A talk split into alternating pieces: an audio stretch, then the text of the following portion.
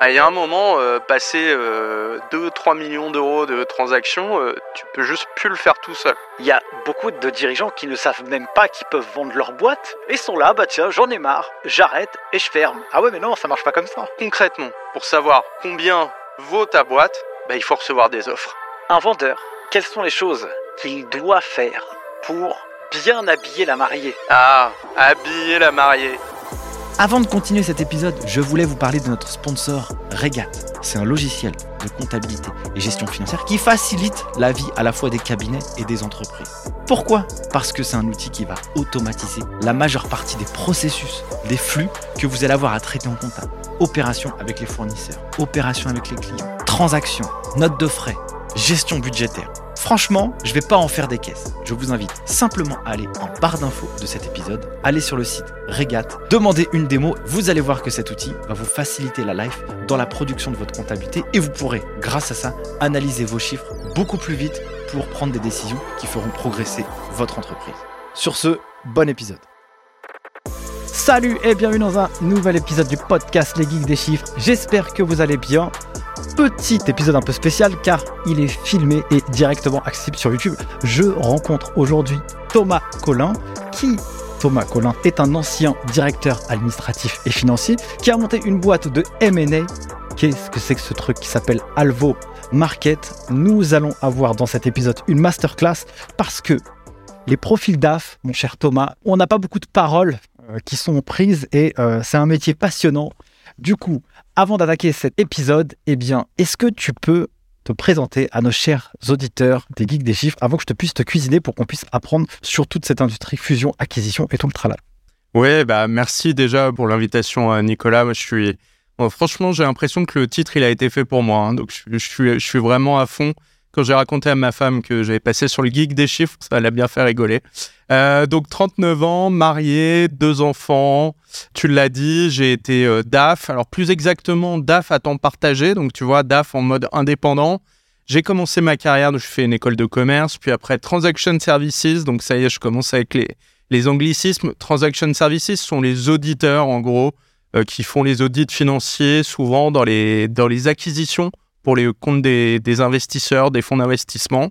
Voilà, donc euh, j'ai fait mes classes dans une petite boutique qui s'appelait Red to Green. Et puis ensuite, en 2011, tu vois, ça commence à remonter un peu. euh, j'ai décidé de me mettre à mon compte, mais j'avais pas encore la trentaine. euh, je suis devenu directeur financier à temps partagé pour des PME, des startups, des participations de fonds.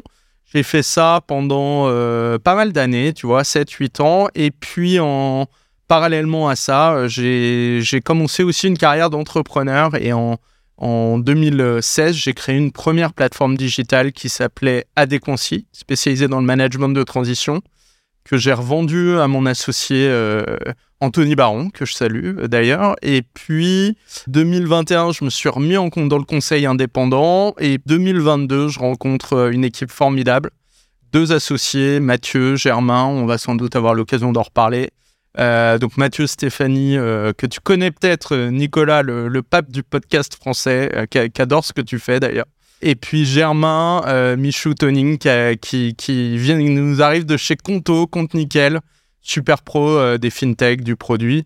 Et à trois, on a décidé de créer un nouvel acteur sur le marché du M&A. Donc j'imagine qu'on va revenir sur le sujet, plus particulièrement du M&A pour, pour les startups et les PME et qui s'appelle Alvo, alvo.market, plateforme digitale dédiée au M&A, euh, c'est-à-dire à la cession reprise d'entreprise euh, et plus particulièrement donc ce qu'on appelle small cap, euh, qui sont en gros euh, les PME. Et après, bon, chacun a un peu sa définition du small cap, on, pourra revenir dessus, mais nous, on travaille sur des valeurs essentiellement entre quelques centaines de cas et jusqu'à 10 millions de, valeurs. Faisons un petit retour en arrière. Qu'est-ce qui t'a donné envie de te lancer en tant que DAF à temps partagé? Et je vais t'expliquer pourquoi je te pose cette question. Parce que euh, dans l'industrie de la comptabilité de la gestion, il y a quand même une, une grosse révolution qui arrive, qui est la facture électronique, tu vois, dans les quelques, quelques Ouais. mois euh, à venir. Et donc, les experts comptables se posent aussi beaucoup de questions. Et puis, il y en a quelques-uns qui se lancent justement dans cette industrie. Qu'est-ce qui, toi, t'a donné envie de faire ce job? À quoi ressemblait ton job? L'émission dans laquelle tu es intervenu? Et puis aussi, euh, comment tu es parti chercher des clients Ça fait plein de questions en une question comme d'habitude. Mais du coup, euh, voilà, si tu peux un peu répondre à ça pour euh, apporter un peu de vision à nos auditeurs bah écoute, déjà, faut, faut revenir. donc tu vois, moi je fais une école de commerce, HEC, pour pas la citer d'ailleurs. Je sors d'HEC en ayant fait quand même une spécialisation HEC entrepreneur, donc qui est vraiment une spécialisation à part où tu où es déjà très orienté PME, création de boîtes, etc. Et là, en fait, euh, j'adore, euh, j'adore les chiffres, j'adore la gestion, euh, j'adore tout ça. Mais j'ai un gros problème, c'est que je, en vrai, je, je sais pas ce que c'est qu'un grand livre. Je sais pas lire un bilan, tu vois. Donc, en fait, je fais, en faisant mes classes déjà dans les, dans le, dans les transaction services, j'ai appris tout ça, tu vois. En plus, au contact d'anciens associés, de big qui étaient, qui étaient venus dans, dans, la, dans une boutique à taille plus humaine, etc.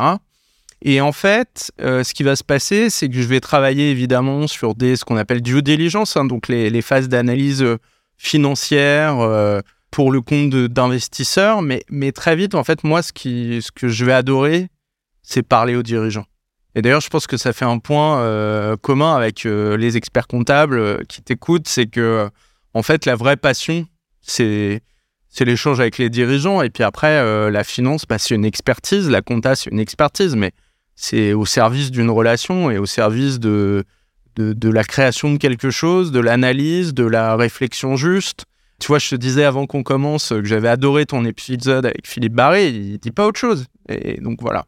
Et donc moi, c'est ça que j'ai envie de faire. Maintenant, quand tu fais des transaction services, tu bosses euh, trois, 4 semaines sur une boîte, et puis tu rends ton rapport, et puis tu passes à autre chose. Euh, ben, comme tu le sais, euh, euh, ça se la confiance, ça se construit. Tu ne peux pas arriver, dire allez, j'épluche vos comptes, euh, voilà, euh, j'ai rendu mon rapport, allez, suite. Et donc moi, ça me frustrait un peu. Et dans le même temps, j'ai eu la chance, dans la, société de conseil dans laquelle j'étais, d'avoir en charge de plus en plus l'implémentation de reporting financier pour le compte de, participation de fonds d'investissement, avec en gros des investisseurs qui avaient acheté des boîtes qui voulait améliorer le reporting de gestion et qui faisait appel à des gens des transaction services pour le mettre en place. Et j'ai adoré. Concrètement, je prenais tous les petits dossiers, donc tu vois, plus c'était petit, plus ça m'intéressait. Puis bah finalement, euh, j'ai des copains d'école qui avaient monté une, une startup qui est d'ailleurs devenue une success story qui, s'appelle euh, euh, PeopleDoc, qui a été revendue à des acteurs américains. Euh, donc c'était de la dématérialisation de bulletins de paye et puis euh, ce qu'allait devenir la HR Tech, comme on dit, c'est-à-dire les, les startups euh, pour, pour les fonctions RH. Et ils m'ont proposé de devenir DAF à temps partagé pour eux. Et là, j'ai sauté le pas. Et faut être clair, hein, foncièrement, j'ai quand même un tempérament assez indépendant et assez entrepreneur. Et donc, bah, c'était finalement, c'était pas ma première mission. Et tu me posais ensuite la question de, de savoir comment j'ai trouvé mes clients. En fait, ce qu'il faut comprendre, c'est qu'il y a un énorme besoin euh, sur le marché. il se trouve quand même que j'avais euh, sans doute aussi les bons réseaux. Euh, j'ai cette première mission, m'en a amené d'autres. Et en fait, j'ai assez peu fait de commercial. mais là aussi, je dois remercier tous mes clients passés et actuels qui ont fait la pub de mes services voilà, pour, à d'autres copains entrepreneurs, à d'autres connaissances dirigeants, ce qui fait que j'ai à titre personnel pour mon activité, euh, que je, alors je suis plus, hein, pour, pour être clair, je suis plus DAF à temps partagé aujourd'hui puisque bah, Alvo me prend euh, tout mon temps et même plus. Hein. Franchement, on, y va à fond avec Germain et, Mathieu. Euh, mais en gros, j'ai jamais eu trop besoin de faire de commercial, mais je suis, je suis conscient que j'ai aussi eu la chance d'avoir un, un bon réseau via les anciens de l'école, voilà, pas mal, et puis des, des clients aussi qui m'ont soutenu euh, dès le jour 1. Selon toi, quelles sont les compétences qu'il faut euh, mobiliser pour être un très bon DAF à temps partagé? J'imagine que tu vis avec euh, des entreprises différentes, des cultures de boîtes différentes. Ouais. D'un point de vue externe, on peut se dire, purée, le mec, c'est chiffres, chiffres, chiffres, mais c'est pas ça la vraie vie.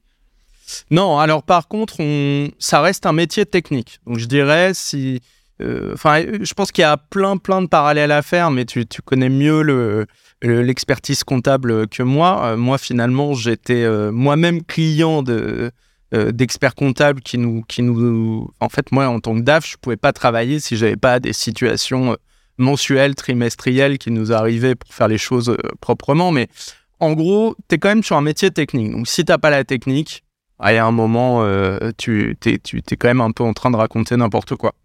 Et autant les gens peuvent être la technique sur la partie compte de résultats euh, est plutôt bien répandue, autant dès que tu arrives dans les flux de trésorerie et dans le bilan. Euh, déjà, en soi, c'est une barrière à l'entrée. Je fais juste une digression, mais euh, dans le cadre du management de transition, j'ai quand même rencontré beaucoup de cadres financiers, notamment de grands groupes, qui, à force de n'avoir travaillé que sur l'optimisation du compte de résultats, des remontées des comptes de résultats dans les outils de conso, etc., en fait, tu t'aperçois quand même qu'ils connaissaient pas la partie, ou très mal la partie bilancielle, ce qui est quand même pour moi une hérésie euh, quand on parle de finance d'entreprise. Donc, je te dirais, quand même, en prérequis, il faut être assez solide sur les chiffres. Et, ensuite, euh, là où tu as raison, c'est que en fait, euh, tu fais du micro comme du macro. Donc, en fait, il faut aller très, très vite. Faut avoir les bons réflexes. Faut savoir, moi, dans mes missions, il m'est arrivé de faire des notes de frais pour le compte d'autres personnes de l'équipe juste pour qu'on puisse finir la clôture, quoi. J'étais évidemment pas une assistante administrative, mais tu vois, euh, s'il faut le faire, faut le faire. Et en même temps, euh, tu discutes euh, bridge de trésorerie pour une startup où en gros les chiffres sont pas encore là, donc tu vas redemander aux actionnaires de remettre un peu en compte courant en augmentation de capital avec des négos assez tendus. Donc en fait, en gros, il faut il faut prendre tout ce qui se présente, il faut pas rechigner à la tâche, et après, tu l'as, tu, l'as dit, il faut, il faut de l'écoute, et puis surtout, je pense qu'il faut euh, foncièrement aimer les boîtes, aimer les dirigeants, et moi, ce que j'adore, c'est de passer euh, d'un business à l'autre, tu vois, de faire de l'industrie, de faire du logiciel, de faire du retail, de la distribution, tout ça, euh, c'est des... En fait, et puis surtout, tu recolles à ce que tu peux lire dans les échos, euh, à des tendances économiques plus grosses. Enfin, voilà, moi, j'ai toujours adoré euh, cette diversité de sujets. Euh, tu vois, je suis quelqu'un d'assez éclectique. Donc ça, bah, forcément, il faut aimer. Après, bon, je vois aussi sur le marché un des DAF à temps partagé qui, sont, qui ont des spécialisations sectorielles. Ça peut aussi avoir du sens. Moi, j'aimais bien le faire. Par exemple, j'adore l'industrie et pourtant, j'ai aussi fait beaucoup de, beaucoup de logiciels, tu vois, par exemple. Est-ce que tu aurais une anecdote où une expérience qui t'a particulièrement euh, marqué dans toute euh, cette, euh, cette phase de DAF à temps partagé? Soit un truc qui a été vraiment chiant à traiter, hyper challengeant, où tu as vachement progressé, où tu as eu des zones de doute. Je sais pas, c'est quoi la première chose qui te viendrait ou la première chose que tu pourrais partager? Écoute, qu'est-ce que je pourrais te partager? J'ai pas mal, j'ai pas mal de d'histoires différentes. J'ai accompagné des boîtes aussi bien dans des succès incroyables euh, tu vois, je parlais de, de PeopleDoc, euh, qui, qui, est une boîte extraordinaire, et j'ai eu la chance de travailler avec deux entrepreneurs euh, vraiment, vraiment forts, et aussi de mesurer à quel point, en tant qu'entrepreneur, j'étais encore loin de tout ça. Donc, je, salue Jonathan et, Benamou et Clément Buse. non, mais la meilleure anecdote que je puisse te raconter, c'est quand même que j'étais en comité de direction avec moi en directeur euh, financier, ma future femme en DRH et la, et la future marraine de ma fille euh, en, en, directrice marketing, tu vois. Donc, euh, c'est des, des sacrées aventures. On, et en plus, bon, en l'occurrence, il s'agissait de Living Social, qui, qui, qui, était une boîte qui, qui était concurrent de Gros Groupon. Tu vois un peu ce que c'est? Exactement. Ouais, ça nous ramène dans un autre Internet. Hein. Aujourd'hui, les, business models feraient peut-être un peu plus rigoler, mais à l'époque, il y avait beaucoup, beaucoup, beaucoup d'argent sur ces sujets-là.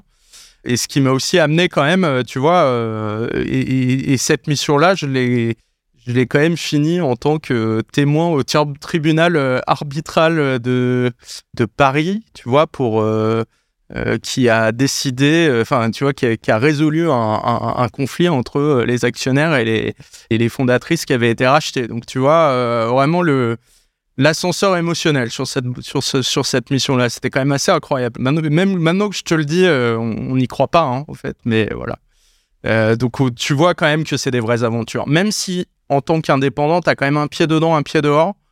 Euh, et qu'il ne faut pas surjouer le truc euh, non plus, tu vois, il faut aussi savoir prendre de la distance, mais, mais sur cette mission-là en particulier, c'était quand, même, euh, c'était quand même bien chargé. Quoi.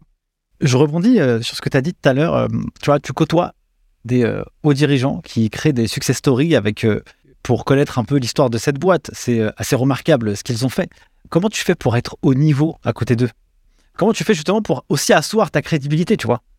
Bah justement, c'est là où franchement euh, la finance d'entreprise a un truc de magique, c'est que tu rentres quand même par la technique. Tu vois, euh, bah, je, te, je, parlais de, la fonction marketing. Euh, tu vois, quand tu es en marketing grande consommation, par exemple, tout le monde a un avis sur ah mais non, l'écriture elle devrait être comme ça, le packaging il devrait être bleu ou alors que les gens du marketing ont proposé rose ou je sais pas quoi. Tu vois, sur la finance, bon, il n'y a pas trop matière à discussion et on t'attend d'abord avec, euh, avec sur ton expertise technique. Donc c'est aussi comme ça que tu rentres. Et c'est aussi comme ça que très vite les dirigeants, à partir du moment où ils voient que ça, sur la partie technique, euh, ça envoie, euh, bah, ils vont s'ouvrir à toi. et puis il faut pas oublier qu'on parle d'un truc qui est une, réalité. et je pense que t'es, notamment tes auditeurs experts comptables le savent, c'est la solitude du dirigeant. Et en fait, à partir du moment où tu as montré que tu étais pro, que tu faisais pas n'importe quoi, que techniquement tu étais solide, eh ben, ils vont s'ouvrir euh, à toi sur des choses qu'ils peuvent tout simplement pas dire, ni en comité de direction, euh, ni à leurs actionnaires, euh, ni évidemment à leurs employés, ou alors vraiment à leurs tout proches collaborateurs. Et donc, en fait, c'est comme ça que se crée la confiance. Et puis après, c'est dans la durée, tu vois euh, c'est mois après mois, reporting après reporting, discussion après discussion. Et puis, bah, très vite, tu vas déborder du cadre euh, strictement euh, finance d'entreprise, on va dire reporting mensuel, et puis tu vas attaquer les sujets plus larges de stratégie financière, même de stratégie tout court.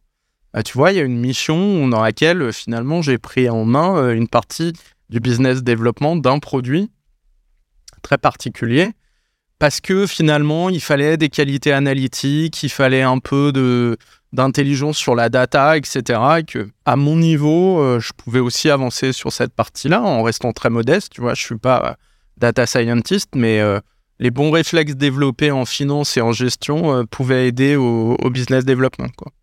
Merci Thomas pour toute cette partie, en tout cas DAF. Passons maintenant sur la partie Alvo Market M&A. Est-ce que déjà tu peux euh, expliquer c'est quoi un peu la, mission euh, d'Alvo Market et euh, qu'est-ce qui t'a amené ici en réalité à créer cette boîte? Bah, Tout à fait. Écoute, je crois que Mathieu, Germain et moi, comme, comme je l'ai dit, on vient de trois horizons qui sont très différents, mais on a un constat qu'on a partagé tous les trois tout de suite, c'est qu'on a un problème de cession reprise de PME en France et c'est un problème euh, qui est grave parce qu'il abîme notre tissu économique et notre compétitivité. En gros, pour être assez simple, on a d'un côté des cédants, bah, démographiquement, euh, sont un certain nombre qui vont devoir prendre leur retraite qu'auraient déjà dû la prendre et passer la main, et qui ne trouvent pas forcément de solution de transmission. Et de l'autre, des repreneurs individuels qui, en général, alors, qui sont en général des cadres supérieurs, ont eu des très belles premières parties de carrière, euh, qui ont de l'argent devant eux et qui mettent, tiens-toi bien, 12 à 24 mois pour trouver une boîte à reprendre. Mais euh, tu vois, au rythme actuel, 12 à 24 mois, euh, au rythme de l'économie actuelle, c'est une folie. Et en fait, tu as un gâchis des deux côtés qui est monstrueux. Je te donne juste un exemple côté cédant. Tu as des études de la BPI qui montrent qu'en fait, je crois que c'est passé 60 ans, plus le dirigeant devient euh, âgé, moins il investit et plus ses ratios de rentabilité se détériorent. Pourquoi? Parce qu'instinctivement, il se dit, bah, tu vois, la grosse machine a changé, l'extension de bâtiment à faire, ce sera pour le prochain. Mais sauf que le prochain, comme il galère à le trouver, eh ben, euh, en attendant, il fait en sorte que la boîte, eh ben, elle devient de moins en moins compétitive et moins elle est compétitive, moins elle va être facile à vendre. C'est-à-dire qu'en plus, il crée de la difficulté parce qu'il ne cède pas au bon moment et qu'il attend trop longtemps. Donc ça, ça veut dire que là, tu as un mec, une fille ou enfin une personne qui veut euh, arrêter avec son projet. Donc déjà, dans son esprit, il a déjà intellectualisé cette partie. On va, on va y revenir. Euh. Ah. Parfois, il déclare qu'il a envie de le faire, euh, il ou elle, hein, je, on va pas, on va pas se reprendre tout le temps, mais le dirigeant a envie de le faire, et puis, euh, il y a quand même une hantise sur le marché pour les intermédiaires et les repreneurs qui est le faux cédant. Tu sais, celui qui dit à tout le monde qu'il veut s'aider, mais qui a pas réglé ces sujets de. euh, en euh, bébé. C'est à voilà. moi. Et puis qu'est-ce que je vais faire après? C'est pas tellement un sujet même. euh, Tu sais, dans les dans les sondages, euh, alors je crois que c'est l'observatoire de la transmission. Ça doit être un, un truc créé par BPCE ou quelque chose comme ça. Je, je veux pas dire de bêtises. Ils posaient les questions de savoir euh, quels quels sont les, les points les plus importants pour le pour les cédants. Et l'argent arrive euh, pas en premier. Le, le tu vois le, le montant que tu peux gagner euh, sur ta transmission arrive pas en premier. Le premier sujet c'est la confidentialité. Tu vois c'est je suis à vendre, mais je veux pas que ça se sache. D'accord. Et puis après, il y a l'autre truc, comme tu disais, euh, effectivement, c'est mon bébé. Donc il y a une charge un peu euh, émotionnelle, un peu d'irrationnel, mais qu'on peut, euh, qu'on peut traiter euh, par différents éléments. Et puis surtout, il y a qu'est-ce que je vais faire après, quoi? Le vide? Donc tu vois, il y, a des- il y a des gros sujets qui se jouent, qui, qui se jouent côté cédant. Donc tu en as qui peuvent annoncer qu'ils sont vendeurs, mais en fait, euh, dès que tu vas avoir des offres sérieuses en face, il va toujours y avoir une bonne raison pour pour pas passer le cap. Donc, si je reprends ou je, ou je reformule avec mes propres mots, Alvo, c'est une plateforme qui va finalement euh, créer le lien entre celui qui veut vendre et celui qui veut acheter une boîte. Et l'objectif, c'est de pouvoir euh, diminuer au maximum le timing pour euh, créer l'alchimie la- plus rapide, la plus facile Ouais. Pour les deux parties. Exactement, exactement. Notre sujet numéro un chez Alvo, et après on va regarder comment on peut faire, mais notre sujet numéro un, notre mission numéro un, c'est mettre en face l'offre et la demande.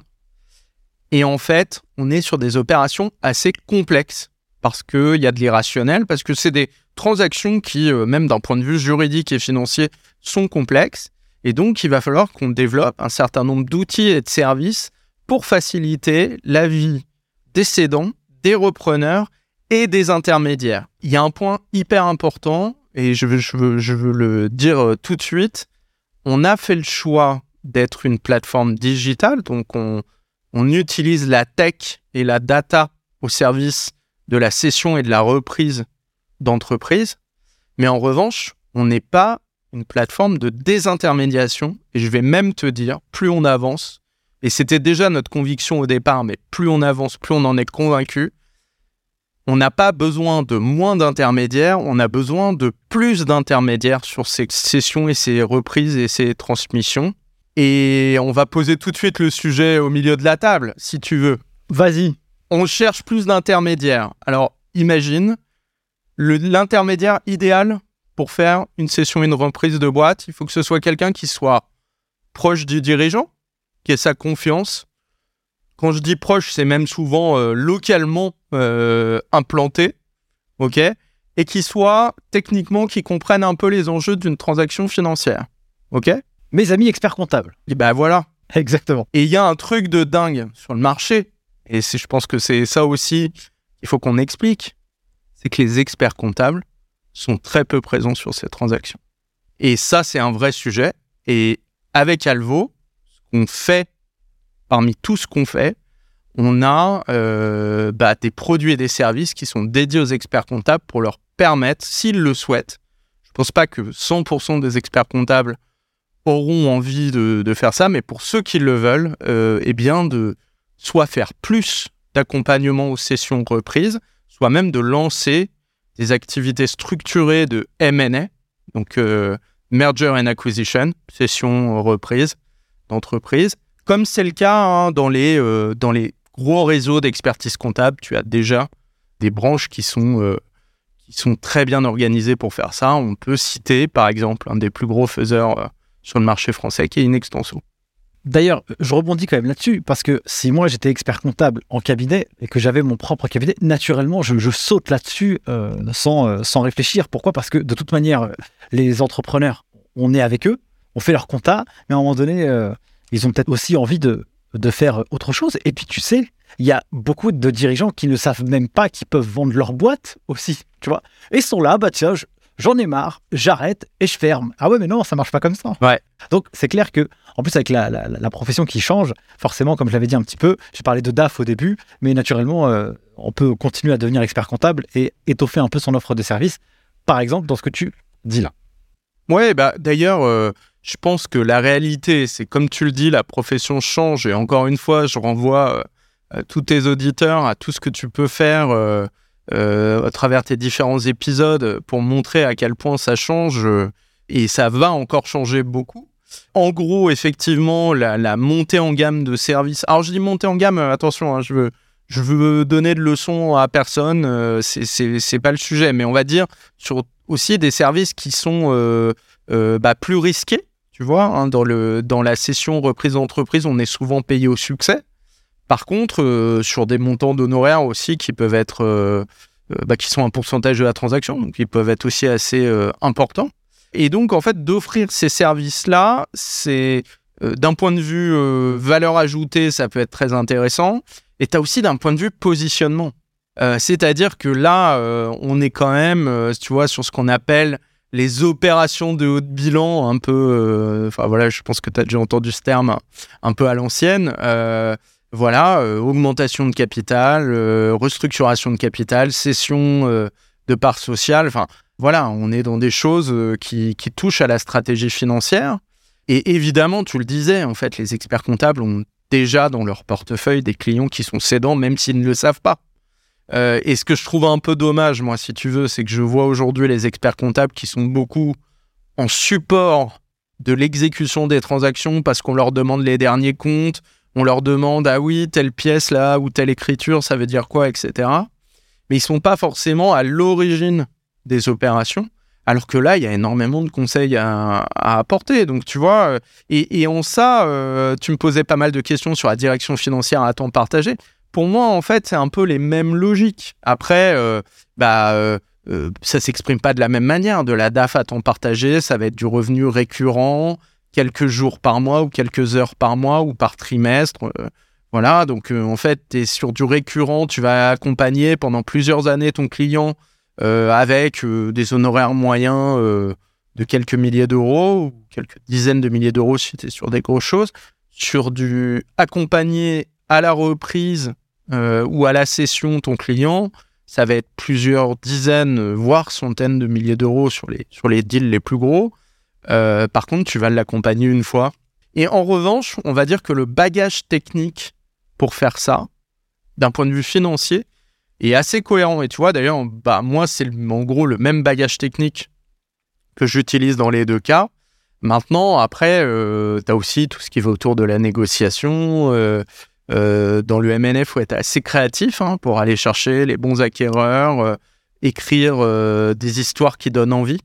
Donc il y a, quelques éléments différents, mais tu vois que le socle technique est à peu près commun. Alors, j'ai mille questions qui me viennent dans, dans ma tête, c'est horrible. Il faut que j'arrive à sortir ça de manière structurée, mon cher Thomas. Alors, déjà, prenons un cas d'usage. Je pense que ça peut être très parlant pour les gens. Que je sois repreneur, ou euh, vendeur d'entreprise, comment vous, vous pouvez m'aider à le vous market? Concrètement, c'est quoi l'offre de service? Si j'arrive sur votre site, qu'est-ce qui se passe pour moi? Que je sois dans l'un ou dans l'autre Ok, on va commencer par les cédants. Euh, et puis après, on va aller sur les repreneurs. Et puis on va aller aussi sur les intermédiaires. Parce que comme tu l'as compris, en fait, on a aussi toute une ligne de produits et de services pour les intermédiaires. Quand tu es cédant, en fait, tu as deux possibilités. Soit tu veux avancer tout seul, en utilisant des outils du marché, mais c'est toi qui fais avancer ton process, c'est toi qui à la négociation, et tu as des gens qui s'en sortent très bien aujourd'hui, soit tu n'as pas le temps et ou tu n'y comprends rien, et en général les deux, et dans ce cas-là, tu vas demander de l'aide. En général, la première fois, les, opérations MNS sont des opérations qui sont quand même assez complexes et assez euh, codifiées. Donc la première fois, tu vas en général te faire accompagner parmi les, euh, on va dire, les conseils indispensables, que tu sois, que ce soit ta première fois ou que ce soit euh, tu l'aies déjà fait, en général, on va retrouver un avocat qui va euh, t'aider sur la partie juridique. Et puis, en général, tu fais, quand donc nous, on est dans le domaine des PME, tu vas aussi avoir ton expert comptable qui va fournir, on va dire, les situations, la doc comptable, fiscale, etc. OK? Mais par-dessus ça, tu vas peut-être avoir besoin de gens qui t'accompagnent juste pour comprendre les codes, trouver les bons acquéreurs. Et donc là, euh, nous, Alvo, on t'accompagne soit de bout en bout, c'est ce qu'on appelle un mandat de cession. Donc là, tu nous confies la mission de céder ta société. Et là, nous, on travaille sur des mandats qui durent six mois, ensuite qu'on peut éventuellement euh, étendre, mais c'est le principe, c'est six mois, où on va nous prendre en charge la totalité du dossier, y compris, et ça c'est très important, la réalisation de tous les éléments documentaires et de présentation, et puis ensuite la présentation de ces éléments aux potentiels acquéreurs. Ok? On fait tout. Soit tu peux décider que tu le prends en main. Donc ça, en général, ce sont des gens qui ont. Alors soit c'est sur des toutes petites opérations. On est plus dans des sessions d'actifs. Soit des gens qui ont déjà fait une première session, parce qu'on a une nouvelle population de cédants qui arrivent, qui sont les serial cédants. C'est-à-dire des gens qui sont spécialisés. Je, tu sais, je crois que tu as reçu euh, Hugo Benz. Exactement. Voilà. Et eh ben lui, il a utilisé Alvo pour vendre une de ses boîtes, mais parce qu'il en a fait plusieurs des exits. Donc il connaît euh, la marche à suivre. Il est sur des transactions euh, de taille raisonnable, mais qui commencent quand même un peu à chiffrer. Et en gros, lui, tu vois, il prend cette partie-là, il vient chercher Alvo pour mettre une annonce et pour avoir de la traction, pour avoir euh, des touches avec des, acquéreurs potentiels. Et cette partie-là, les annonces, c'est un modèle gratuit chez nous. Donc voilà, tu, peux soit te faire aider de A à Z, soit utiliser les différents outils. On n'est pas le seul site d'annonce euh, français, mais tu vois, euh, bah, quelqu'un comme Hugo euh, nous a utilisé pour, pour vendre une de ses sociétés. Et si je fais un accompagnement genre full, quoi, ça coûte combien pour le, pour le cédant? Il y a deux choses. Si tu veux, il y a ce qu'on appelle les retainers. Donc ça, c'est les honoraires fixes dus, quoi qu'il arrive, qui couvrent en général la production de la documentation, c'est-à-dire ce qu'on appelle l'info-mémo, qui est le dossier de référence. Et ça, euh, pour chez nous, tu vois, c'est de l'ordre de 999 hors taxes par mois pendant 6 mois. Ok, donc à peu près 6 000 euros. Ensuite, nous, on est rémunéré au pourcentage de la transaction. Donc on définit ensemble un pourcentage qui est fonction du secteur, de la valorisation, des caractéristiques intrinsèques de la boîte à vendre. Et là, nous, on va toucher euh, une commission euh, de quelques pourcents euh, lequel qui est à définir. Donc on a des grilles en fonction de la valorisation, en fonction des secteurs.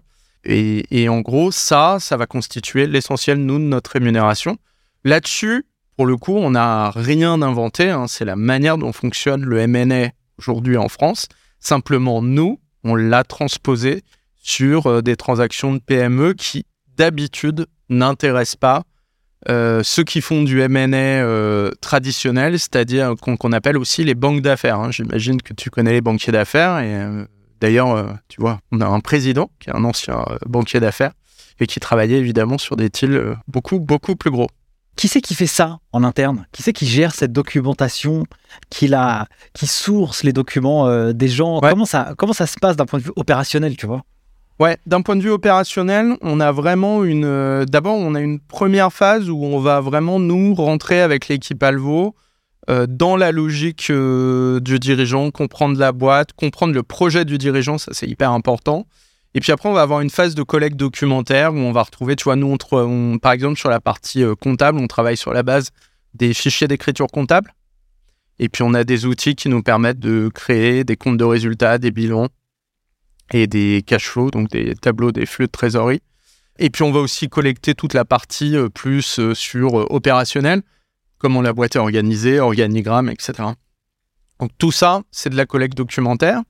Et, un, et alors, historiquement, hein, c'est un point assez painful, pardon, assez douloureux à faire parce que ça demande, enfin, tu vois, c'est c'est une trentaine de slides à produire, etc.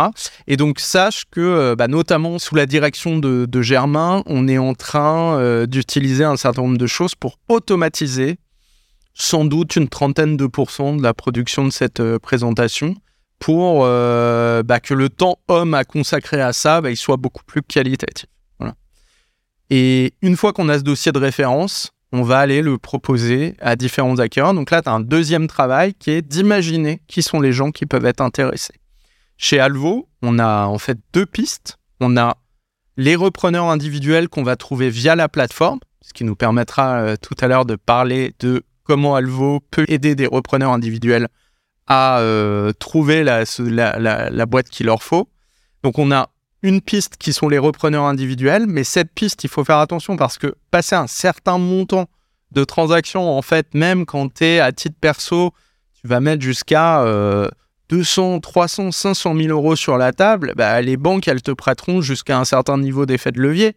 Ah, il y a un moment, euh, passer 2-3 millions d'euros de transactions, euh, tu peux juste plus le faire tout seul. Et puis, il y a une deuxième piste, donc nous, qu'on appelle les acheteurs stratégiques. Et les acheteurs stratégiques, en gros, ce sont bah, soit des entreprises du même secteur qui rachètent des concurrents ou des, ou des secteurs connexes euh, qui achètent des activités complémentaires, euh, soit euh, des investisseurs privés, des investisseurs financiers qui sont intéressés par la reprise d'une entreprise dans le cadre en général d'une stratégie industrielle plus globale de réinvestissement ou d'investissement sectoriel, etc. Voilà. Et nous, on fait les deux. Et en fonction de la taille de l'opération, on va souvent pencher plus du côté reprise individuelle ou plus du côté acheteur stratégique. On fait les deux et c'est un peu ce qui fait notre force sur le segment small cap, c'est-à-dire des, des, des, TPE, PME. Comment vous valorisez euh, l'entreprise sur euh, ce prix? Comment on fait pour faire ce travail-là? Parce que si on revient un petit peu en arrière dans l'épisode, on parle, euh, bah, c'est mon bébé, euh, j'y ai mis beaucoup d'investissement. Si je m'en sépare, qu'est-ce que je vais faire après? Il faut que ça vaille le coup. Même si l'argent, c'est pas ce qui est de plus important, en tout cas dans l'étude que tu as mentionné tout à l'heure, mais ça reste quand même une partie de l'équation. Oui, oui, ça reste une partie de l'équation. Comment vous faites la valo et comment vous arrivez à, finalement parfois convaincre aussi que la valorisation, c'est la bonne pour un dirigeant? Lui, il dit Ah, ouais. c'est 10 millions ou rien, tu vois. Mais... Ouais. Alors, première chose, je crois qu'il faut vraiment, in fine, le prix de transaction, c'est le prix que quelqu'un est prêt à mettre. Et puis après, en amont de ça, on va travailler sur des estimations de valorisation. Mais particulièrement dans le segment TPE-PME, tout ça est assez peu documenté. Si je fais un parallèle avec euh, l'immobilier, tu vois, bah, 40 euh, mètres carrés à Paris en fonction de est-ce que tu as un balcon, euh, ton exposition, ton arrondissement, ton étage ou je sais pas quoi. T'as des as plein plein plein de, de, transactions de référence et tu as des agents immobiliers qui te disent euh, oui alors euh, c'est 11 000 du mètre ah bah non c'est 10 500 mais t'as personne qui te dit c'est 2000 tu vois ce que je veux dire? Le problème dans les transactions de TPE PME c'est c'est qu'il y en a peu qui sont documentés que très souvent tout ça est confidentiel hors radar donc en fait t'as pas les chiffres donc la question, c'est comment on peut donner déjà des ordres de grandeur. Et, j'insiste bien sur le côté ordre de grandeur qui pour moi est différent du prix final de transaction qui dépend de paramètres et, on va voir de plein plein de choses. Mais en gros, nous, ce qu'on voit, ce qu'on peut te donner, c'est ces trois types de valorisation. Avec un point, enfin, tu as le secteur qui est important, la taille de CA. Plus t'es gros, moins t'es risqué, plus les multiples de valorisation vont être importants. Et puis après, tu as un point qui a été remis euh, chez les startups à l'honneur euh, en 2023, mais qui chez les TPE et PME historiquement, euh, tu vois, plus proche du, concret et, et, un juge de paix qui est la rentabilité. Donc en fait, nous, on définit à peu près trois classes. Tu as ceux qui vont être supérieurs à 10% de rentabilité, donc on va dire EBE sur CA ou résultat d'exploitation sur CA. Et là, tu peux assez raisonnablement documenter par des méthodes qu'on appelle des comparables. Donc, on va aller chercher des transactions dans le même secteur. On va regarder à combien elles se sont traitées. Donc, en général, c'est toujours des, des, transactions qui sont plus grosses, qui ont été faites en général par des euh, fonds d'investissement. Euh, et c'est les fameuses qu'on appelle les multiples d'EBITDA, multiples EBITDA, EBE, e, c'est la même chose ou multiples débits, multiples de résultats d'exploitation, la même chose également. Et donc là, tu as des chiffres qui circulent. Ensuite, charge à nous de dire, bah ok, bah la boîte, elle est un peu plus petite, donc elle est plus risquée, donc as, euh, on va devoir des décodes de taille, en gros, mais on va arriver sur des multiples, par exemple, de 5 fois les bidas. ok? Mais ça, il faut un certain niveau de rentabilité. Ensuite, tu as une deuxième catégorie de, sociétés qui sont les sociétés qui sont, on va dire, donc nous, on dit à l'équilibre, un peu plus, un peu moins. Et donc là, on va vendre une perspective de rentabilité. Donc on va essayer de recoller aux valorisations de la première catégorie, mais en disant ah oui, il y a quand même un risque d'exécution sur les deux, trois ans qui viennent. Donc, euh, soit avec des décotes, soit également on utilise beaucoup des ratios de chiffre d'affaires. Tu vois, c'est quelque chose qu'on va beaucoup retrouver, par exemple, dans des activités de distribution, ce genre de choses, d'e-commerce, des ratios de CA. Et puis, si t'es pas rentable, bah, on décote un peu, etc. Puis après, tu as la troisième catégorie. Donc là, tu es à moins de moins 10% d'EBITDA sur CA. Donc là, tu es assez loin de la rentabilité. Et là, on va être vraiment dans des logiques de vente d'actifs. On va dire, OK, bah, cette boîte-là, elle a une marque, elle a des clients, elle a éventuellement un stock qui vaut tant. Et voilà, on va rentrer plus dans des logiques d'actifs. Mais tout ça sont des estimations. Et après, concrètement, pour savoir combien vaut ta boîte, bah, il faut recevoir des offres. Et puis, bah, si tu reçois deux offres, trois offres qui te donnent euh, le même prix, bah, tu es en train de faire converger l'opinion de valorisation de gens qui sont prêts à faire l'opération. Et honnêtement, on peut se faire euh, plaisir hein, sur les rapports de valorisation, on peut écrire des notes, on peut sortir euh, des règles, des algos, des tout ce que tu veux. Il y a un moment, c'est euh, est-ce que tu as quelqu'un en face qui est prêt à faire le deal ou pas? Et là, il y a plein de choses. dans un deal, il n'y a pas que la valeur, il y a la valeur que je te donne tout de suite, mais aussi potentiellement le complément de prix que je pourrais aller te donner dans trois ans quand j'aurai créé de la valeur. Il y a quel va être ton rôle au sein de l'organisation? Est-ce que tu restes? Est-ce que tu restes pas? Est-ce que tu gardes des parts? Est-ce que tu gardes pas des parts? Donc, tu vois, en fait, une valeur faciale bah, explique une partie du truc, mais euh, il y a plein d'éléments qui peuvent euh, faire varier le deal. Et un deal est beaucoup plus complexe qu'une simple valo. On, est d'accord, il y a plein de paramètres qui jouent, mais ce qui est intéressant, en tout cas dans ce modèle de session, c'est que en fait, euh, il n'y a pas une session qui se ressemble, et puis, on peut designer aussi euh, un peu tous les cas de figure. Donc, ça donne quand même de la flexibilité, parfois aussi peut-être pour rassurer un, acquéreur qui dit Ah, mais bon, euh, moi j'achète euh, à ce prix-là. Ouais, mais il faut que tu restes un peu avec moi pendant un an parce que sinon, je suis mort, quoi. Tu vois? Exactement. Tu vois, tu as même, par exemple, des, même des fonds d'investissement qui achètent des entreprises dans le cadre de, de transmission, donc qu'on appelle notamment les search funds, donc qui, qui en fait travaille avec des jeunes dirigeants qui veulent reprendre une entreprise et qui en gros vont, vont arriver voir un cédant qui lui va partir à la retraite et lui dire non seulement je suis prêt à acheter ta société, mais voilà la personne qui va la reprendre d'un point de vue euh, managérial, voilà le futur directeur. Bah tu vois, ces fonds-là, par exemple, ils ont comme règle souvent que le, le cédant laisse, euh, garde 20% de la boîte pour dire, un, bah, si ton successeur, il fait bien le boulot, comme nous, on est des investisseurs, on va mettre plein d'investissements, en fait, il va y avoir une grosse croissance de valeur, donc tu vas en récupérer une partie en tant que cédant. Et en même temps, nous, on s'assure que bah, tout ce que tu nous as raconté, là, tu es encore exposé à hauteur euh, de 20%. Euh, et donc, tu as encore un intérêt, si tu veux, à ce que les choses se passent bien et à faire une passation qui soit bien. Donc, tu vois, euh, et ça, c'est un élément important. Et il y a même plein de cédants, tu vois, notamment quand tu es aux alentours de la rentabilité.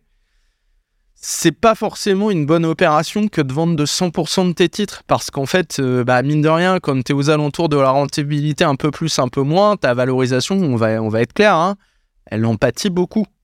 Donc peut-être que tu as intérêt à garder 30% de ta société en confiant 70%, en en vendant 70% à quelqu'un qui a le jus. Euh, la capacité à mobiliser des nouvelles pistes de développement, etc. Et puis au moins à récupérer 30% de la création de valeur dans trois ans.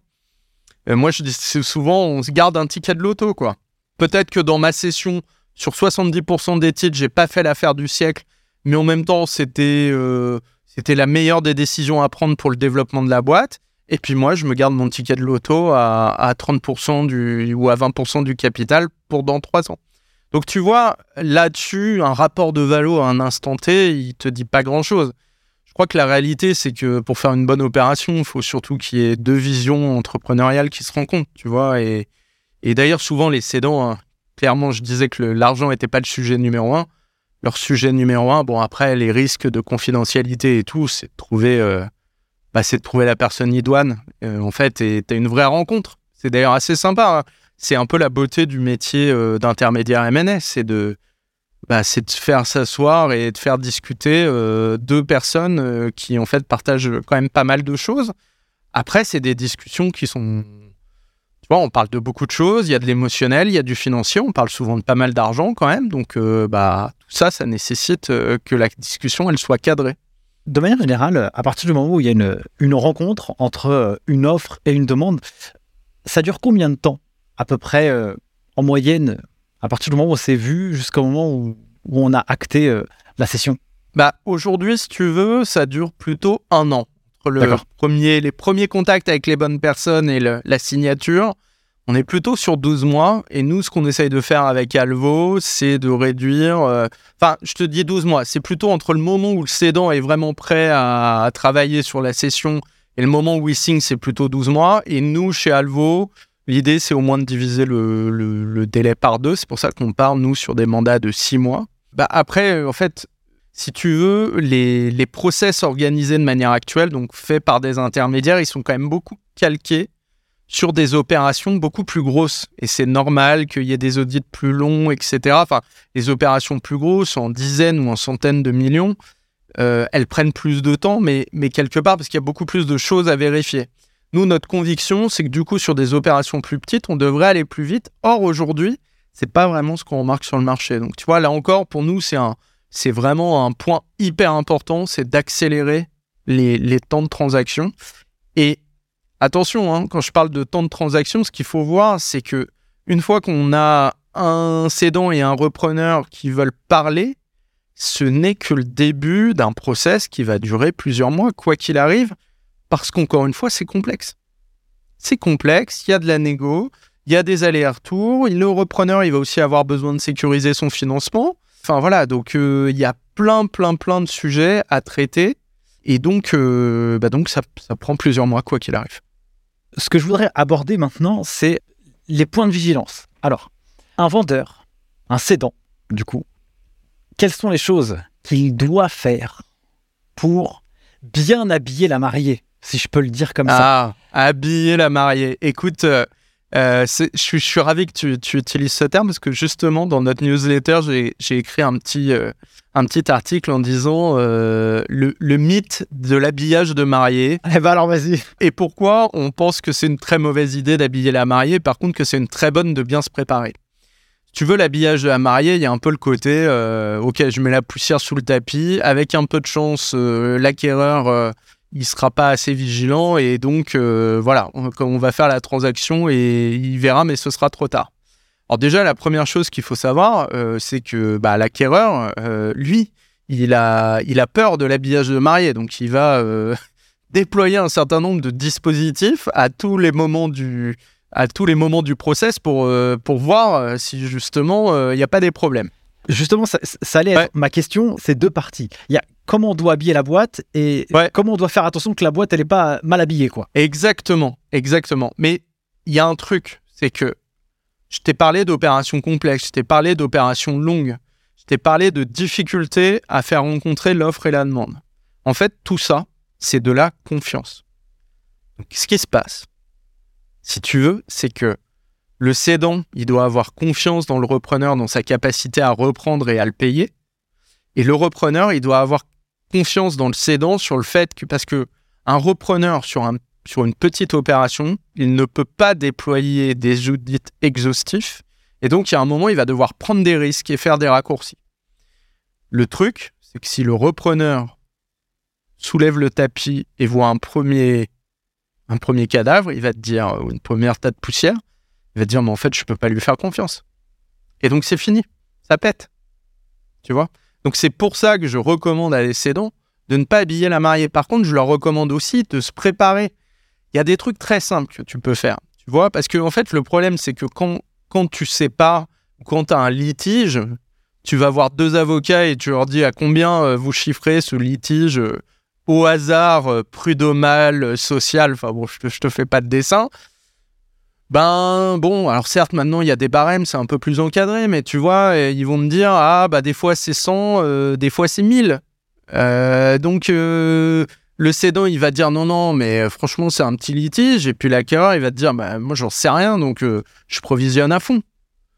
Donc tu vois, pour éviter ce genre de choses, là le cédant il peut se préparer. Et c'est pas de l'habillage de mariée, c'est pas de cacher le litige. Mais par exemple, il peut essayer de le résoudre à l'amiable pendant qu'il est en train de vendre sa boîte et, en fait d'éteindre ce qu'on appelle le passif. Tu vois? Et ça, c'est pas de l'habillage de mari, c'est juste de la proactivité, de se dire, bah, puisque je vais vendre ma boîte, autant que je solde tous les trucs un peu euh, qui peuvent faire peur, euh, euh, parce que moi, je connais le risque. À la limite, je suis prêt à transiger un peu plus que mon estimation à moi perso. Mais quelque part, bah, je préfère un bon accord plutôt qu'un mauvais procès ou quelque chose dans le genre. Je sais pas si je cite très exactement l'expression consacrée, mais tu vois, ça, c'est pas de l'habillage de marié, c'est juste d'être proactif. Et ça, on le conseille. De la même manière, tu dis, euh, alors euh, franchement, si j'avais 15 euh, ans de moins, cette boîte, demain je ferais ça, demain je ferais ça, là vous avez des leviers de croissance incroyables, etc. Alors je te dis pas que il faut tout faire là tout de suite, parce que c'est aussi, tu vends une boîte avec des perspectives de croissance que, le repreneur va développer, mais au moins tu peux dire, bah, tu si tu lui dis, ben non, mais il vous suffit de faire ça, et là tout de suite vous avez du chiffre d'affaires, eh ben fais-le, commence. Tu vois, commence la démarche, montre.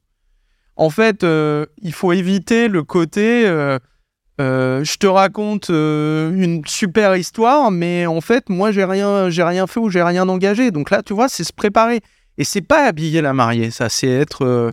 En fait, tu sais, le, le, meilleur conseil que je peux donner à un cédant, c'est mettez-vous dans l'optique, vraiment dans le dans le l'état d'esprit de vendre votre boîte, mais gérez-la au quotidien comme si elle était encore dans vos mains pour de longues années parce que de toute façon, un process de cession, c'est risqué. Et gérez-le comme vous l'auriez géré, comme. Euh, enfin, c'est encore votre argent jusqu'à ce que ce soit euh, transféré, c'est toujours chez vous. D'ailleurs, c'est intéressant ce que tu dis parce que, comme tu l'as mentionné tout à l'heure, en moyenne, ça dure euh, des mois. Et puis, au moment où tu as la première rencontre, où tu vas raconter l'histoire de la boîte, il faut que trois mois après, il faut que l'histoire soit la même, quoi. Ou alors, qu'elle soit améliorée, quoi au moins, c'est ça où tu améliores la dose de confiance, où tu la, tu la fais grandir chez la personne qui peut t'acheter la boîte. Moi, je parle souvent de démonstration de force. En fait, quand tu vas. Euh, donc, c'est ce que nous, on appelle le, current trading. C'est-à-dire que souvent, en fait, tu vas. donc, c'est un terme anglais, mais que je vais, je vais expliquer. Souvent, tu vas construire ton dossier de présentation sur la dernière clôture statutaire connue, 31-12-2022. Ça, c'est un référentiel, euh, tu vois, euh, bon, l'acquéreur, il peut dire oui, mais je crois pas à ton 31-12-2022, mais dans ce cas-là, on va même pas commencer à discuter. On part du principe que la clôture, euh, elle est faite dans les règles de l'art, etc. Et surtout en France, franchement, les experts comptables font le job. J'ai eu quelques surprises en Belgique, mais bref, en tout cas, ce que, ce, que, je peux te dire, c'est que voilà, le 31-12, il est solide, clôture statutaire. Maintenant, euh, les chiffres du 31-12, c'est bien, mais effectivement, tu as raison. L'acquéreur, il va dire, mais attendez, c'est passé quoi en janvier? C'est passé quoi en février? C'est passé quoi en mars? C'est quoi passé en avril? Et donc là, si tu montres un 31-12 super, mais que euh, la, tendance euh, s'inverse juste après, en fait, il va dire, non mais tu es en train de me vendre une boîte qui n'existe plus. A contrario, si tu tiens la ligne de ton 31-12, voire tu es encore en progression, le message, et c'est là où c'est la démonstration de force du cédant, c'est ma boîte, elle est sous contrôle, on continue à faire de la croissance et ou de la rentabilité, et plus tu vas attendre, plus elle va être chère. Parce qu'en fait, il y a un moment, je vais plus te vendre sur les chiffres 2022, je vais te le vendre sur le projeté 2023. Parce que euh, on est déjà à la moitié de l'année et moi j'ai fait ma part de croissance. Donc tu vois, il y a euh, encore une fois là, c'est pas de l'habillage de marié, c'est juste de la maîtrise. Et en fait, quelqu'un qui maîtrise pas son current trading, donc sa tendance d'affaires et sa tendance de rentabilité mois après mois, et eh ben en fait, il est pas crédible. Alors que celui qui t'a annoncé au moment où on a pris contact, mettons en février, que en juin, rendez-vous, je ferai ça, et qu'au 30 juin, tu sors une clôture intermédiaire et t'as fait mieux, ah bah, ça change tout. Ah, ça change tout. Le rapport, le rapport de force. Et tu peux même changer le prix. Et tu peux dire, attendez, je vous avais dit ça, mais là, entre-temps, voilà. Donc, euh, je, suis bien d'accord avec toi. Et il y a un vrai sujet de... Et, ceux qui se font emporter par leurs propres histoires et, on va dire, parfois leurs propres approximations, pour pas utiliser un terme euh, autre, parce qu'il y en a parfois hein, des cédants, malheureusement, je pense que tu en as aussi rencontré, des dirigeants, hein, même pas que des cédants, mais qui, à force de raconter des belles histoires aux autres, finissent par euh, se convaincre eux-mêmes de la belle histoire, malheureusement. Et ça, on, part-time, j'en ai, j'en ai croisé un peu de temps en temps quand même. Si tu veux, là au moins, quand tu as fait la démonstration chiffrée mois après mois ou trimestre après trimestre, bah là, t'es fort, clairement. On arrive bientôt à la fin de cet épisode. J'aimerais du coup qu'on aborde cet aspect partenaire intermédiaire que tu avais précisé tout à l'heure. Un expert comptable, il va sur Alvo, qu'est-ce qu'il gagne? Comment on peut l'aider à faire plus de chiffre d'affaires?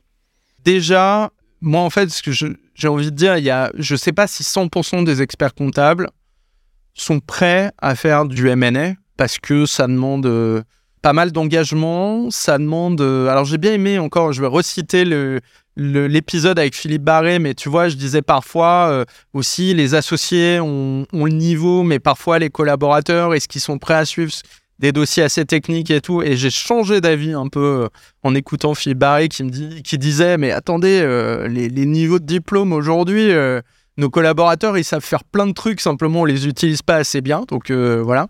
Je suis d'accord avec lui. Voilà, il faut, il faut vraiment embrasser cette ligne de service. Il faut y mettre sans doute un peu de, de jus au départ et d'énergie pour vraiment construire des bonnes pratiques. Et nous, en fait, ce qu'on peut faire, et, c'est un peu le, vraiment le, message de ce qu'on est en train de développer, c'est que nous, on, est persuadé que les experts comptables ont un rôle primordial à jouer sur ce marché. Et nous, en fait, on peut être ce qu'on appelle le, support, le backbone de, de, leur activité à deux niveaux.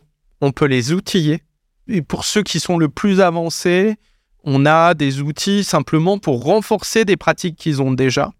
Euh, que ce soit dans, euh, bah, tu sais, on parlait du manque de référentiel sur euh, la valorisation des opérations, etc. On est en train de créer des bases de données qui regroupent pas mal de sources de données différentes pour donner des meilleures visibilités sur les valeurs de transaction, sur donner des idées pour qui sont les acquéreurs pour tel ou tel dossier. Donc ça, sont en mode outil.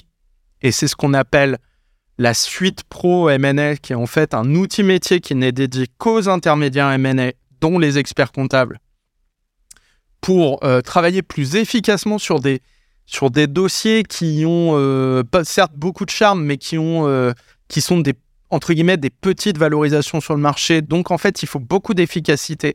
Et c'est là où nous, la tech et la data peut permettre de rendre efficace sur un dossier, de, de, de, gagner du temps en productivité masquée pour pouvoir passer plus de temps avec le client et être toujours rentable sur cette activité où tu es payé au pourcentage. Et puis on a une deuxième partie auquel, euh, on croit beaucoup, c'est simplement bah, de dire à des experts comptables, écoutez, si vous voulez que les premières transactions, on les fasse ensemble, que ce soit euh, même en marque blanche, c'est-à-dire que Alvo apparaisse pas forcément vis-à-vis de votre client, mais qu'on puisse vous aider sur la production de la documentation, sur l'approche des valorisations, sur euh, notre culture métier, euh, voilà, sur tel type d'opération, nous, voilà euh, ce qu'on avait fait ou ce qu'on a vu sur le marché, etc. De manière à pouvoir euh, bah voilà, avoir une, pratique qui se, qui se développe. Et puis, plus ils feront d'opérations, évidemment, bah, plus ils auront leurs recettes à eux. Mais si tu veux qu'on soit en quelque part une sorte de support métier de support technique au service des experts comptables, et ça, en fait, très clairement, hein, je te renvoie à l'exercice de visualisation que je te proposais. C'est où sont euh, les pros de la finance qui sont au contact des clients tous les jours, qui sont les premiers au courant quand un cédant euh, veut céder euh, ou quand un repreneur cherche quelque chose et qui sont ancrés dans les écosystèmes locaux? Enfin, franchement, voilà, on a besoin de plusieurs centaines, si ce n'est plusieurs milliers d'intermédiaires supplémentaires pour rendre le marché fluide. Et je pense que la profession est particulièrement bien placée pour faire ça. Thomas, on arrive à la fin de, cet épisode. Vous avez levé un million, si euh, mes informations sont justes, avec Alvo. Elles sont justes. Ouais. C'est quoi votre ambition? Écoute, notre ambition, c'est vraiment de fluidifier le marché, de transformer le marché et d'être euh, une, une des briques principales du marché pour fluidifier cette mise en relation et cette exécution de deal. Euh, en France, et puis, euh, bah, si on pousse un peu plus loin, euh, la France, n'est pas le seul pays où il y a ce problème. Euh, et donc, tu vois, on commence déjà à réfléchir, à, travailler en Suisse romande, en Wallonie, et je pense qu'on pourrait voilà, le faire aussi à l'étranger. Il y a des il y a des sujets, on n'en a pas parlé, mais des deals a des, opérations qu'on appelle cross-border, c'est-à-dire avec un acquéreur et un cédant qui sont pas du même pays, qui sont ça rajoute un niveau de complexité. Donc, je t'ai déjà décrit des opérations complexes, mais il y a encore plus de complexité. Et là, il y a des choses à faire sans doute au niveau européen. Mais déjà, ce qu'on veut euh, vraiment, c'est en France euh, fluidifier, déverrouiller le marché. Si tu veux, euh, enfin, je pense que tu seras d'accord avec moi pour dire qu'aujourd'hui, c'est un gâchis sans nom. C'est un gâchis pour les cédants. C'est un gâchis pour des repreneurs. T'imagines que tu as des gens qui passent deux ans et qui ensuite doivent retourner prendre un job parce qu'ils sont en fin de droit euh, euh, sur le chômage, alors que leur rêve, c'était de reprendre une boîte et qu'ils en ont toutes les capacités. Et puis, c'est un gâchis euh, bah, pour l'économie française, parce que mine de rien, derrière, tu as des centaines de milliers de salariés, tu as des pertes d'opportunités. Je crois que la BPI avait sorti une étude où il disait qu'un tiers des boîtes, des PME françaises industrielles sont rachetées par des acteurs étrangers.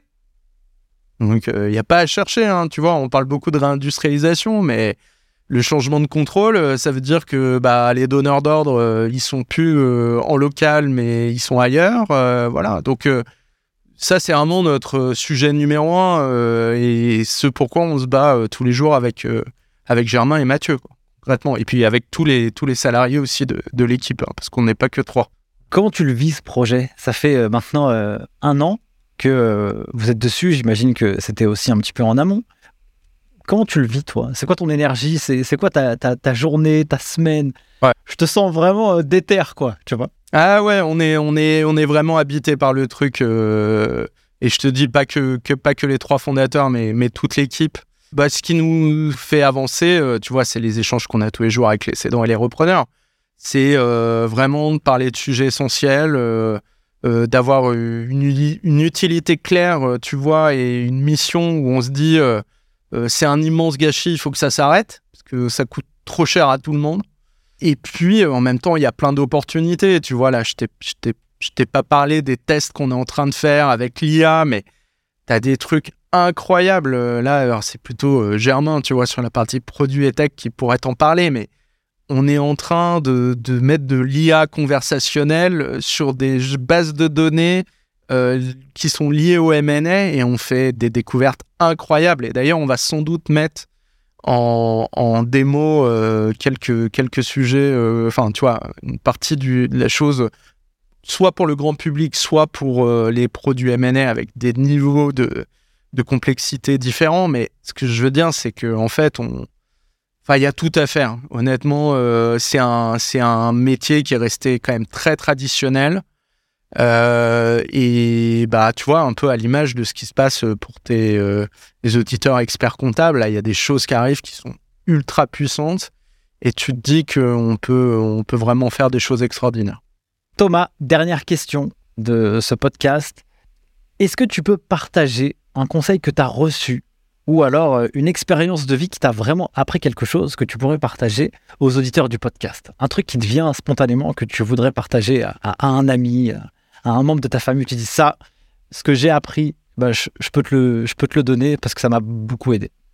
Écoute, euh, alors je vais te, parler d'une réflexion que j'ai eue sur un autre projet entrepreneurial qui n'a pas abouti où on était allé voir un, fonds d'investissement euh, et notamment un associé qui, s'appelle, qui s'appelait, qui s'appelle toujours euh, Cédric Banel de La Tour Capital, qui nous avait reçus très gentiment euh, avec, avec mes, associés de l'époque. On essayait de monter ça. Donc c'était un business dans le milieu de la, de la, distribution en pharma. Enfin, bref, peu, peu importe. Et il nous avait dit, vous savez les gars, les gens qui ont vraiment, vraiment réussi, vraiment, hein, que j'ai vu, ont fait des opérations euh, incroyables d'un point de vue industriel, euh, y compris en termes de valorisation, de création de valeur et tout.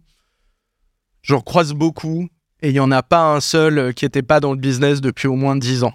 Alors, s'il nous a dit ça, c'était avant la vague startup, etc., où on a cru hein, peut-être à un moment que tu vois, je citais l'exemple de, PeopleDoc, où on peut avoir, qui j'ai travaillé, qu'on fait un super exit euh, sur des valos à plusieurs centaines de millions dans le software.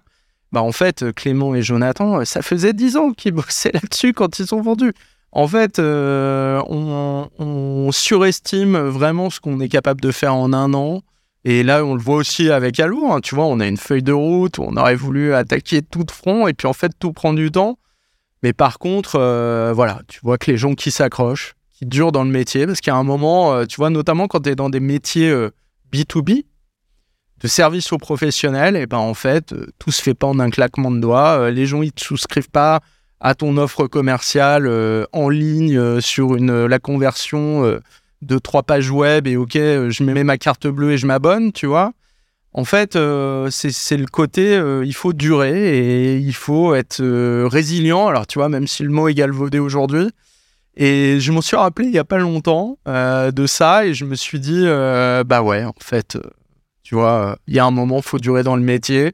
Il y a des hauts, il y a des bas, mais tu peux pas venir que pour faire des coups. et ceux, en tout cas, qui font la différence, et ben, et ben il s'y colle et il s'y colle pendant longtemps. Quoi. Merci pour ce message euh, de fin, mon cher Thomas.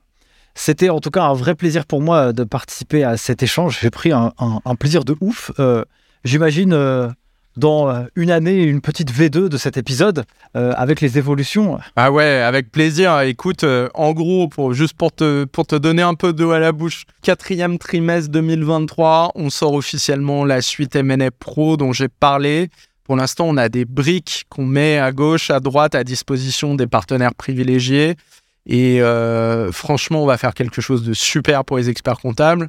Euh, donc, tu vois, même pas dans 12 mois, je pense que dans 6 mois, on aura déjà plein de choses à, se dire. Et moi, je voudrais juste te dire que bah, ce que tu proposes, euh, c'est une, vraie, c'est une vraie bouffée d'air frais. Euh, je suis ravi, euh, tu vois, qu'on puisse dépasser euh, le truc de les experts comptables d'un côté, les DAF de l'autre, etc., qui n'a pas de sens. Je crois que tu le mets bien en avant. Hein. Il y a beaucoup de ruptures tech qui arrivent.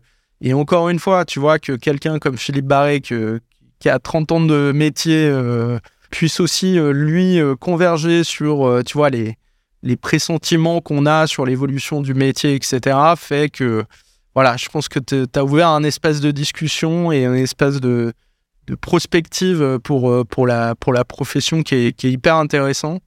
Et euh, bah, c'est cool, franchement. Bah, merci beaucoup. Là, je ne peux pas te, te, dire autre chose que merci. Ça me touche, ça me touche beaucoup. En tout cas, si les gens veulent te retrouver, mon cher Thomas, je mets le lien de ton profil LinkedIn, Thomas Collin, en bas de cet épisode, donc euh, disponible sur podcast YouTube et Alvo. Et puis euh, direct euh, mon email aussi, hein, soyons pas. Bah, voilà, envoie. Thomas at alvo.market, A-L-V-O.market comme marché en anglais. Voilà, et nous, on sera ravis euh, d'échanger avec euh, tout le monde. Donc, euh, si c'est pour nous spammer d'offres commerciales, c'est pas la peine. Mais si c'est pour continuer la discussion, avec, avec grand plaisir. Les auditeurs du podcast Ligue des chiffres, ils sont incroyables, mon cher Thomas. Rassure-toi. N'hésitez pas naturellement à contacter Thomas de, la part du podcast et lui faire un grand coucou. Surtout si vous avez appris quelque chose. Moi, j'ai trouvé beaucoup de valeur dans cet épisode. S'ils veulent aussi aller voir Alvo Market, je mettrai le site internet en description de cet épisode. Sur ce, mes chers amis, euh, sur YouTube et sur podcast, mille merci d'avoir suivi cette vidéo.